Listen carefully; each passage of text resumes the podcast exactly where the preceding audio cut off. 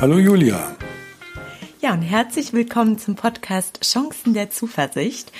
Wir sprechen in diesem Podcast über Philosophie, Psychologie und Wirtschaft mit persönlichem Bezug und suchen uns in jeder Folge ein Thema aus, das wir interessant finden und über das wir sprechen wollen. Und heute haben wir uns das Thema äh, Ambiguitätstoleranz ausgesucht. Wir hatten das schon mal nebenbei angesprochen irgendwo, aber es ist ein Thema, was offensichtlich äh, viele Menschen beschäftigt und, ähm, und wir oft keinen Begriff dafür haben, was uns da gerade so quält. Und die Psychologie hat für das, was uns manchmal so quält, den Begriff Ambiguitätstoleranz erfunden. Also der ja sehr sperrig ist und nicht besonders gut auszusprechen. Aber das Gefühl kennt jeder, sage ich jetzt mal vollmundig, der mit offenen Augen und mit einigermaßen Zugang zu eigenen Gefühlen durchs Leben läuft. Mhm. Ja, und vielleicht passt das auch ganz gut in die aktuelle Situation, in, ja, in die aktuelle Welt, denn auch mit der Corona-Entwicklung wissen wir ja auch nicht genau, wie es weitergeht und auch diese Ambiguitätstoleranz, äh, der Begriff ist jetzt öfters durch die Medien gegangen. Und ähm, ja, da haben wir einfach gedacht, vielleicht sprechen wir mhm. heute darüber und schauen, ähm, was das eigentlich genau bedeutet, wie kann man damit umgehen mhm. und ähm, ja, auch nochmal den Bezug zu unserer Arbeitswelt herstellen. Ja, und vielleicht sollten wir das doch noch mal ganz kurz definieren, weil es ja ein sehr sperriger ja, Begriff ist. Also selbst wenn er in der Presse häufig vorkommt. Ähm, ich fange noch mal an bei der Entwicklungspsychologie. Die Entwicklungspsychologie stellt ja die Frage, was unterscheidet denn eigentlich äh, ein dreimonatiges Kind oder dreijähriges Kind vom 30-jährigen, 50-jährigen, 70-jährigen und so weiter. Also man hat sich schon sehr früh die Frage gestellt, was unterscheidet denn Erwachsene von Kindern psychologisch? Also dass sie größer sind und dass sie geschlechtsreif werden, das wissen wir. Aber was ist eigentlich der psychologische Unterschied? Und ähm, ein Punkt ist natürlich, dass wir Wissen und Erfahrung sammeln. Ist klar, selbstverständlich, dass wir motorisch besser werden, dass wir geschickter werden, dass wir Dinge äh, besser handhaben können. Und auf der psychologischen Seite gab es schon relativ früh in der Entwicklungspsychologie äh, die Erkenntnis, dass es wahrscheinlich zwei Faktoren sind, die Erwachsene und Kinder unterscheiden. Und das eine ist die Frustrationstoleranz, weil wir im sozialen Leben selbstverständlich nie und nimmer alles durchsetzen können, was uns gerade in den Sinn kommt und in jeder Partnerschaft, in jeder Arbeitsbeziehung, in der Welt, in der wir leben. Frustrationstoleranz. Wir müssen also lernen, das irgendwie auszuhalten. Das kann ein dreimonatiger altes Kind natürlich nicht, sondern das hat Hunger und dann schreit's fertig und äh, und glaubt auch und ähm, muss sozusagen dadurch zum Ausdruck bringen, dass es sofort äh, was zum Essen braucht, so ungefähr, mhm. oder zu trinken. Also Frustrationstoleranz ist das eine, dass wir mit diesen Grenzen leben können, dass wir wissen, dass wir nicht alles durchsetzen können, was uns gerade in den Sinn kommt. Wir sind immer bezogen auf andere Menschen. So, und der zweite, noch schwierigere Begriff ist die Ambiguitätstoleranz. Da steckt ein lateinisches Wort drin, ähm, was man übersetzen könnte vielleicht mit Zweideutigkeit oder Zweiendigkeit. Und das sind all die Situationen, für die wir keine Lösung haben, keine schnelle zumindest, die weder Fisch noch Fleisch sind, die so oder anders ausgehen können. Und äh, ich hatte ja mal gesagt, äh, Stress entsteht immer dort, wo das Denken keine Lösung findet. Mhm. So, und damit ist vielleicht äh, Ambiguitätstoleranz so ein bisschen skizziert, was damit gemeint ist. Mhm. Ja, und wir erleben das aktuell ja ganz gut mit äh, Corona und keiner weiß so richtig, wie es weitergeht. Und das betrifft zum Beispiel auch unseren Arbeitsplatz oder das betrifft Eltern, die ähm, schulpflichtige oder Kindergarten ähm, alte Kinder haben. Sagt man das so? Kindergartenalte. Ja, ja, im, ähm, genau. Genau. Mhm. Ähm, dass wir alle nicht genau wissen, wie, äh, wie es eigentlich weitergeht, wie es, wie es nächsten Monat ist oder wie es, wie es äh, nächstes Jahr ist. Wir können unsere Urlaube nicht so planen, wie wir das mhm. sonst gemacht haben. Warum macht das denn, warum ist das denn so anstrengend aus psychologischer Sicht? Ähm, oder wie du auch schon gesagt hast, Stress entsteht dort, wo das Denken keine Lösung findet. Ist das, warum wir das so anstrengend finden, weil wir keine Lösung gerade finden und weil wir das gar nicht so gewohnt sind, keine Lösung zu finden? Oder was, mhm. ähm, was macht diese Situation für den Menschen so schwierig und anstrengend? Das ist, äh, Julia, du hast ja das Talent zu gewaltigen Fragen, ähm, die äh, sehr viel äh, psychologische Gebiete tangieren gleichzeitig. Und das ist bei der Ambiguitätstoleranz so, deswegen werde ich da mal sehr fokussiert arbeiten. Also ähm, wir registrieren, wenn wir durch das Leben gehen, Abweichungen vom Sollzustand. Also lass mich mal ein ganz einfaches Beispiel machen. Wahrscheinlich hatte ich das schon mal erzählt. Also nehmen wir an, du hast jetzt äh, Hunger. Mhm. So ein ganz simples Beispiel. Das heißt, durch das Hungergefühl, das sich jetzt in dir entwickelt, entsteht eine Abweichung von deinem subjektiven Sollzustand. Also da ist etwas nicht so, wie es sein sollte. Und dann ist das dadurch zu lösen, dass du zum Kühlschrank gehst und die Tür aufmachst und guckst, ob was drin ist und was rausholst und, und es ist und dann ist wieder alles gut. So. Also wir sind motivationspsychologisch unterwegs, um diesen Zustand der Ruhe, der Angleichung des Ist- und Soll-Zustands wiederherzustellen. Das gilt für ähm, Antriebe wie die Physio, wie einen physiologischen, den ich gerade äh, bemüht habe in diesem Beispiel. Das gilt aber auch für die, für die psychologische Seite. Wenn du einen, Konflikt hast als unangenehmes Erlebnis in deinem sozialen Kontext, dann wünschst du dir, äh, dass da wieder Ruhe einkehrt. Mhm. So. Und das machen wir manchmal mit ungeschickten Methoden, aber die, und da eskalieren zum Beispiel Konflikte an dieser Stelle. Aber das ist so mal das Grundprinzip eines, äh, ja, fast äh, aller, also aller Säugetiere zumindest und fast aller lebenden Kreaturen. Also, dass. Abweichungen registriert werden, dazu haben wir unser Wahrnehmungssystem und dass wir versuchen, den Ruhezustand wiederherzustellen. Homöostase heißt er dann in der, mhm. in der Biologie auch. So, und das funktioniert relativ gut im Leben. Ähm, mit die Frustrationstoleranz hilft uns, da einiges wegzustecken. Aber bei, bei der Ambiguitätstoleranz ist es eben genau so, dass wir diese Lösung äh, weder im Denken noch im Handeln mhm. einfach finden. Und da reagieren wir drauf mit Stressgefühlen, mit unangenehmen Gefühlen, weil das äh, auch, äh, da kann man schon sagen, das evolutiv grundgelegte System ist, dass wir solche Zustände wieder in Ruhe bringen. Und es geht bei Situationen, die keine Lösung beinhalten, eben nicht. Und jetzt, weil du Corona ansprichst. Also die Eltern äh, wissen nicht, äh, kann ich morgen mein Kind in den Kindergarten, in die Kita schicken oder in die Schule oder nicht? Machen die die Schule wieder auf oder zu? Und jetzt glauben wir, das liegt daran, dass wir dann unglaublich viel organisieren müssen. Also wo bringe ich die Kinder unter? Kann ich Homeschooling machen? Muss ich mein Homeoffice verlängern? Sind Oma und Opa in der Nähe? Muss ich das Kind zum Nach? Also wir glauben, dass es der organisatorische Druck ist, der dadurch entsteht. Und der entsteht natürlich auch. Aber es ist auch, und ich würde mal behaupten, mindestens genauso stark die getriggerte Ambiguität, die wir ganz schwer aushalten können.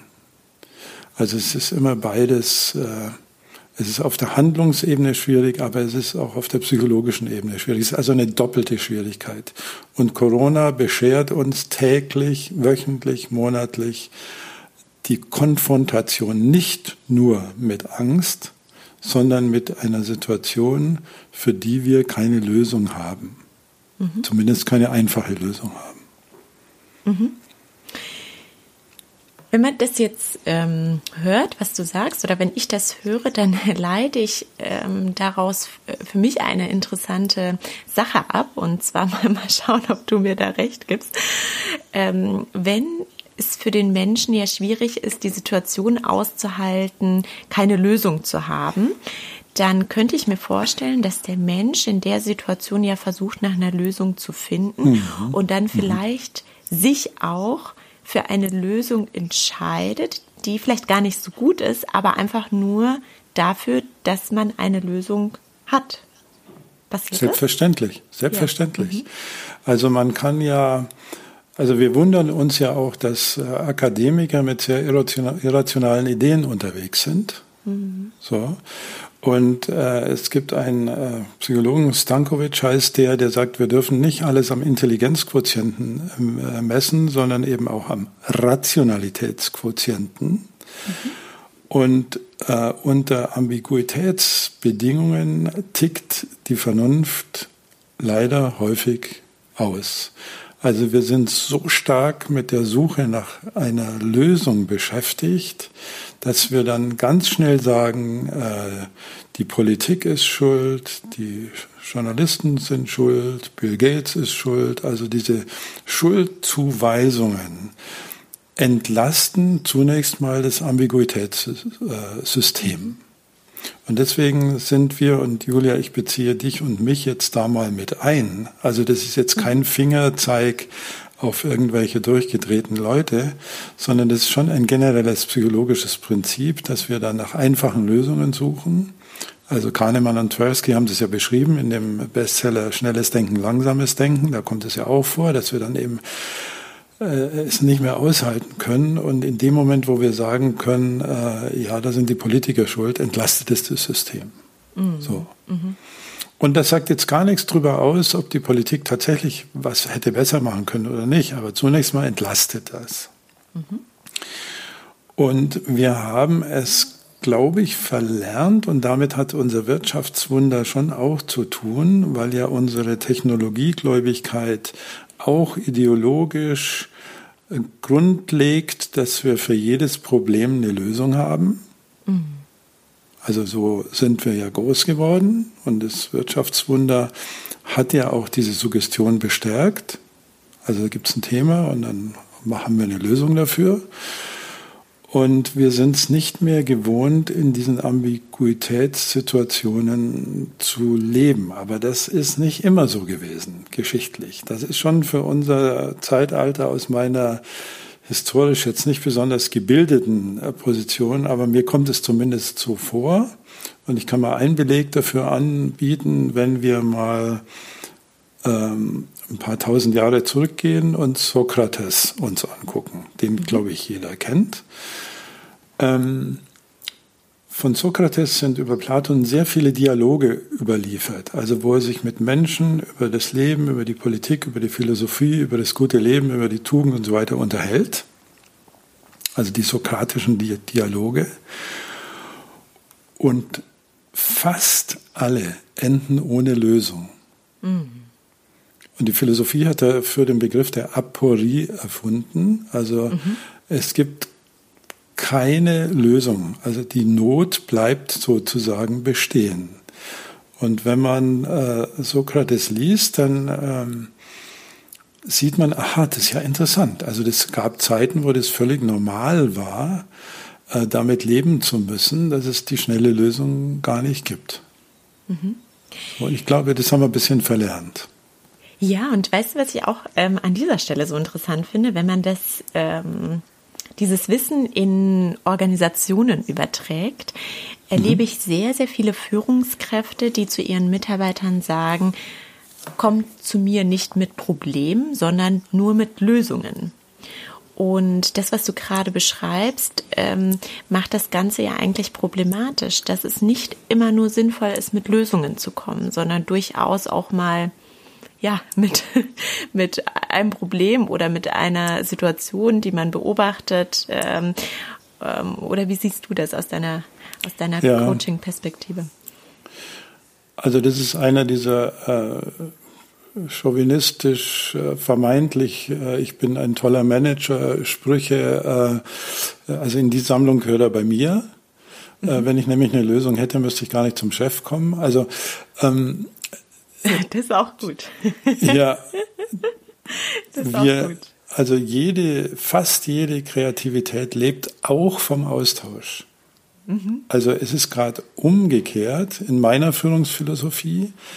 Wenn ihr ein Problem habt, dann kommt zu mir und dann diskutieren wir und ich hole auch noch ein paar andere kluge Leute dazu, was mögliche Lösungen wären. Mhm. Also die Gefahr in ambigen Situationen, so heißt, glaube ich, das Adjektiv, ist äh, die vorschnelle Lösung. Mhm. Also das kennt jeder, der ein Meeting hat. Also du moderierst ein Meeting, wir bedienen ja immer auch die Fragen der Wirtschaft, wir moderieren ein Meeting und haben eine Hängeparty. Also es dreht sich und dann sagt der wieder was und sagt die wieder was, dann geht so hin und her und wir drehen so Warteschleifen und viele, viele Vorgesetzten sagen dann, ja, dann lass uns halt schnell abstimmen. Mhm. Und dann geht's fünf zu vier aus und dann heißt die Lösung, wir machen das, was die fünf sagen. Damit sind vier Feinde dieser Lösung geboren, automatisch mhm. schon. Also der Mehrheitsbeschluss, der in der Demokratie die Lösung ist, ist für viele, viele ambiguitätshaltigen Situationen genau die falsche Lösung. Mhm. Also lieber noch mal eine Runde drehen und es aushalten können, dass wir es eben nicht gleich wissen. Das geht nicht für alle Lösungen. Also wenn es brennt, äh, dann kann ich nicht lang darüber diskutieren, äh, nehmen wir die grüne, blaue oder rote Feuerwehr, weil dann brennt die Bude ab. So. Mhm. Also es gibt so Situationen, die man in der Systemtheorie äh, die Teilung der Eistorte nennt. Also je länger wir diskutieren, wie wir die Eistorte aufteilen, äh, umso blöder wird's, weil irgendwann ist sie weg, weil sie, weil sie geschmolzen ist. Also es gibt diesen Situationstypus. Es gibt aber viel mehr Situationen, die es uns erlauben würden, nochmal drüber nachzudenken. Mhm. So. Und wenn das tolerabel ist, also jetzt auch im Führungskontext, zu sagen, okay, offensichtlich haben wir noch nicht die Lösung gefunden, mit der wir so richtig gut leben können, lass uns alle noch mal eine Nacht drüber schlafen und dann drehen wir noch mal eine Runde und drehen noch mal eine Runde, aber da der, der Endeffekt dieser zähen, anstrengenden, ermüdenden Diskussionen mhm. ist die bessere Lösung. Mhm. Und das ist nicht toleriert im, im, im Mainstream des heutigen Managements. Also wir haben ein paar Bullet Points, die arbeiten wir ab und fertig. So. Und da muss dann immer ein To-Do hinten dran stehen. Und wer das nicht schafft, ist ein schlechter Manager. Mhm. Aber dass damit die äh, Psychologie der Kreativität konterkariert wird, dass wir dadurch genau gute Lösungen auch verhindern, das kannst du ganz schwer artikulieren, weil die mhm. Leute sagen, ja, aber wir müssen doch schnell. Und dann kommt die schnelle Lösung raus und dann ist die schnelle Lösung aber die falsche Lösung. Dann gibt es genügend Literatur dazu. Mhm. Also es ist einfach schneller, eine äh, Betrugssoftware in ein Auto einzubauen, um dieses ausgelutschte Beispiel nochmal zu zitieren, anstatt sich mit einem komplizierten amerikanischen Markt auseinanderzusetzen, der einfach andere Umweltstandards äh, vorschreibt. Mhm. Ganz zu schweigen von unseren Umweltpflichten, die wir ja auch noch haben. So, und diese schnelle Lösung führt dann zu einem Aktienverlust. An einem Tag waren es, glaube ich, 20 Milliarden. Mhm. Also schnelle Lösungen sind oft sehr, sehr teuer. Ja, schnelle Lösungen sind teuer. Und wenn wir schon bei der Wirtschaft sind, finde ich noch ein anderes Beispiel interessant ähm, im Hinblick auf die Ambiguitätstoleranz. Und zwar, wenn man mit Veränderungsprozessen zu tun hat ähm, oder mhm. wenn man ähm, Veränderungen im Unternehmen oder in einer Organisation äh, begleitet, dann ist das Wissen der Ambiguitätstoleranz finde ich unglaublich wichtig, denn oft entsteht folgende Situation. Ähm, es gibt ähm, ein Team oder Führungskräfte, die Veränderungen im Unternehmen oder in einer Organisation äh, realisieren möchten und ja, diese, diese Führungskräfte oder diese Menschen stoßen oft auf nicht so begeisterte Mitarbeiter mhm. oder andere Menschen im Unternehmen. Mhm. Und dann mhm. entsteht ja ein gewisser Konflikt, denn die einen sind beleidigt. Warum, warum möchten denn die anderen jetzt nicht, nicht so enthusiastisch mitmachen? Das ist doch eine gute Veränderung, die wir machen. Und die anderen, ja, sind, sind verunsichert. Und einfach für, für Menschen, die Veränderungen in einem äh, Unternehmen realisieren möchten, ist es unglaublich wichtig, finde ich, zu wissen, dass äh, ja, es für Menschen einfach anstrengend ist, mit Veränderungen umzugehen. Und oft geht es gar nicht um die Veränderung an sich, sondern einfach um diese Situation, oder? Ja, das ist die Psychologie hinter der Veränderung. Also wir haben ja bei den mhm. Veränderungsprozessen eine rationale Begründungsstruktur die sitzt oben drauf. Also wir müssen das deswegen machen, weil, und die ist natürlich auch sinnvoll. Also eine Veränderung, die von Mitarbeitern nicht als sinnstiftend erlebt wird, mit der hast du sowieso Schwierigkeiten. Mhm. Aber die Musik spielt tatsächlich noch stärker auf der ähm, Bedrohung, sage ich mal, durch die erlebte Ambiguität der Situation. Also was wird aus mir? Wie wird das alles werden? Gibt es meinen Arbeitsplatz noch? Habe ich eine andere Stellenbeschreibung? Kriege ich einen neuen Chef? Muss ich umziehen? Äh, und, und dieses Nichtwissen um die Zukunft, das ist eine, ist einfach eine psychologische Belastung. Und da gibt es jetzt äh, Julia, da wirst du mich wahrscheinlich gleich danach fragen, was die Lösung ist oder so. Aber auch hier muss ich mit Ambiguitätstoleranz dich vertrösten. Auch hierfür gibt es nicht die schnelle Lösung. Also ist, das ist so eine, äh, so eine Schleife in sich selbst. Also die Ambiguitätstoleranz auszuhalten, bedarf ihrer selbst wieder der Ambiguitätstoleranz. Aber Menschen können das. Mhm. Wie könnte man denn seine eigene Ambiguitätstoleranz steigern? Indem man sich klar macht, also das klingt jetzt wahnsinnig platt, aber es ist meine Überzeugung, dass das Leben so ist. Hm. Es ist so. Also es gibt ja äh, eine, die äh, Professor Angelika Wagner, die ich glaube ich in Folge drei oder vier schon mal zitiert hatte, mhm. äh, für die der Kernsatz der Selbst, ähm, der Selbstberuhigung auch ist, ja, die Situation ist jetzt so, wie sie ist. Sie ist so. Sie ist so und es ist anstrengend und unangenehm. Genau. Aber es ist so, genau so in, und das, das hilft, das einfach nur wahrzunehmen, oder? Das hilft, es wahrzunehmen, weil dadurch das eintritt, was wir auch schon mal besprochen hatten, die äh, Disidentifikation. Also heute haben wir ja mit Fremdwörtern, äh, oder ich zumindest nur so um mich rum. Also sich nicht zu sehr packen zu lassen von der Ambiguität von Situationen, sondern sie sozusagen vor sich hinzustellen. Also mhm. anzugucken, aha, das ist jetzt eine Situation, für die es nach bestem Wissen und Gewissen keine Lösung gibt. Es gibt sie einfach nicht. Und Leben ist so gestrickt, dass es für ganz viele Situationen keine Lösung gibt. Was Sokrates noch sehr klar war, Mhm. Ähm, und äh, auch seine Gesprächspartner waren dann zum Teil schon äh, frustriert. Das will ich jetzt gar nicht beschönigen. Aber dieses sich versöhnen können mit dem zutiefst menschlichen, mit der zutiefst menschlichen Erfahrung, dass es Situationen gibt, die ich nicht beeinflussen oder lösen kann. Mhm. So, also die Grunderfahrung ist ja die, der Endlichkeit der menschlichen Existenz. Das wissen wir alle. Das erfordert auch immer eine äh, Ambiguitätstoleranz, weil du nicht weißt, ob es morgen passiert oder in zehn Jahren oder in 50 Jahren. So, und das ist, also es ist schon ein, ein Grundthema des menschlichen Seins. Also es ist nicht nur so einfach so ein Psycho-Gag-Begriff, sondern da sind wir immer mit uns in Auseinandersetzung. Also immer wenn du über die eigene Endlichkeit nachdenkst, bist du mittendrin in einer Ambiguitätstoleranzsituation, weil dafür gibt es keine Lösung. Mhm.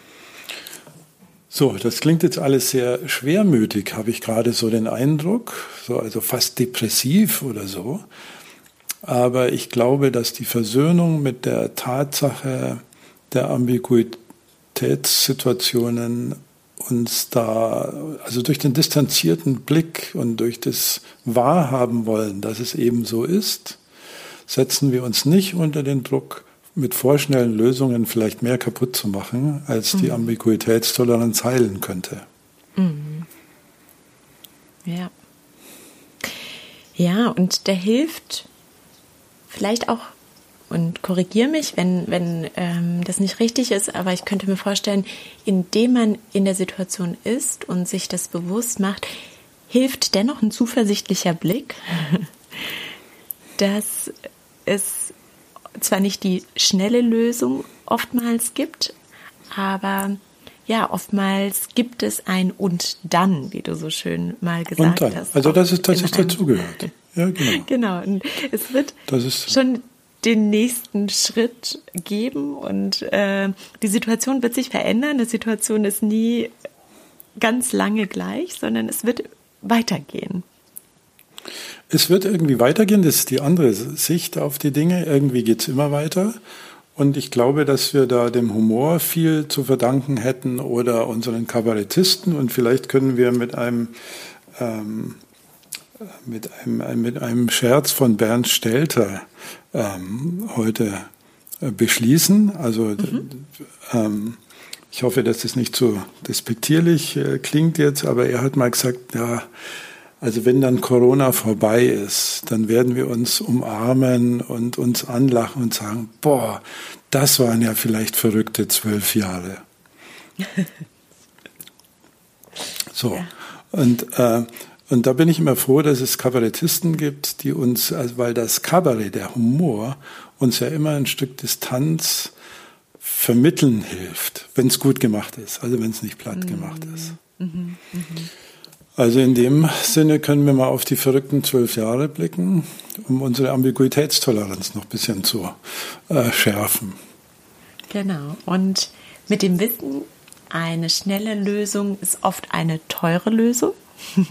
Mhm. Das ähm, hilft vielleicht, ähm, nicht, nicht zu der schnellen Lösung zu greifen und ja, ich fand es sehr interessant heute über, wie du so schön gesagt hast, die Psychologie hinter der Veränderung ähm, zu sprechen. Mhm. Vielen Dank für deine Ideen, für dein Wissen und ich freue mich aufs nächste Mal. Ja, ich auch. Vielen Dank, Julia.